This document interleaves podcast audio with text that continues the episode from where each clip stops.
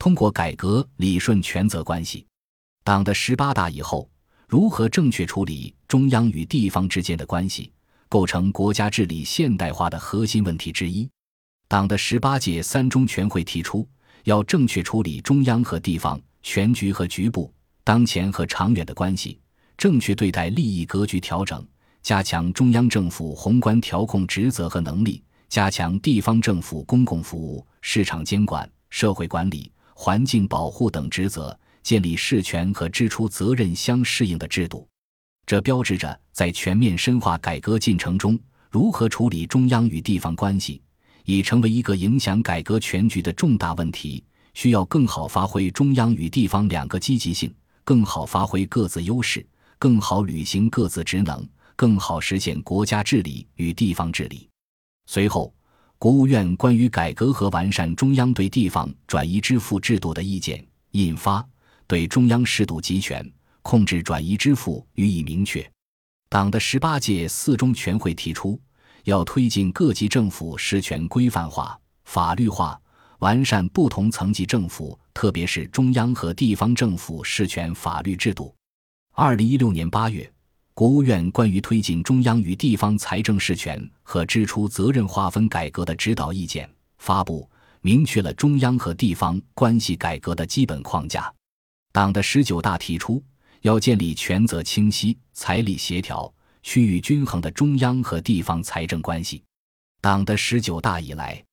以新一轮机构改革和央地财政事权与支出责任改革为主轴，央地关系进入发展新阶段。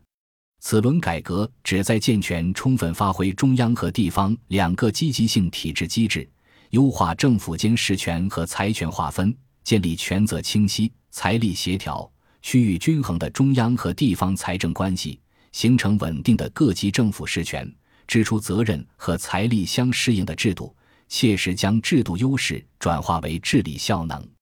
值得一提的是，二零二零年初爆发的新冠肺炎疫情，曾使地方财政面临紧张态势，不仅财政收入降幅较大，而且新增减税降费又带来更大压力。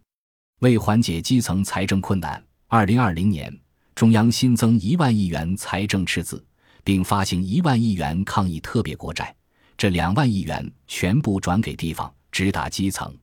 按照二零二零年政府工作报告要求，中央建立特殊转移支付机制，资金直达实现基层，直接惠及利民，主要用于保就业、保基本民生、保市场主体，包括支持减税降费、减租降息、扩大消费和投资等。强化公共财政属性，绝不允许节流挪用。二零二零年六月，国务院常务会议进一步明确上述两万亿元新增财政资金的目的，即支持地方落实帮扶受疫情冲击最大的中小微企业、个体工商户和困难群众的措施，加强公共卫生等基础设施建设和用于抗疫相关支出等。由此可见。中央在紧急状态下千方百计为地方及基层提供财政支持，让地方和基层更好地服务群众，这是制度优势的一个集中体现。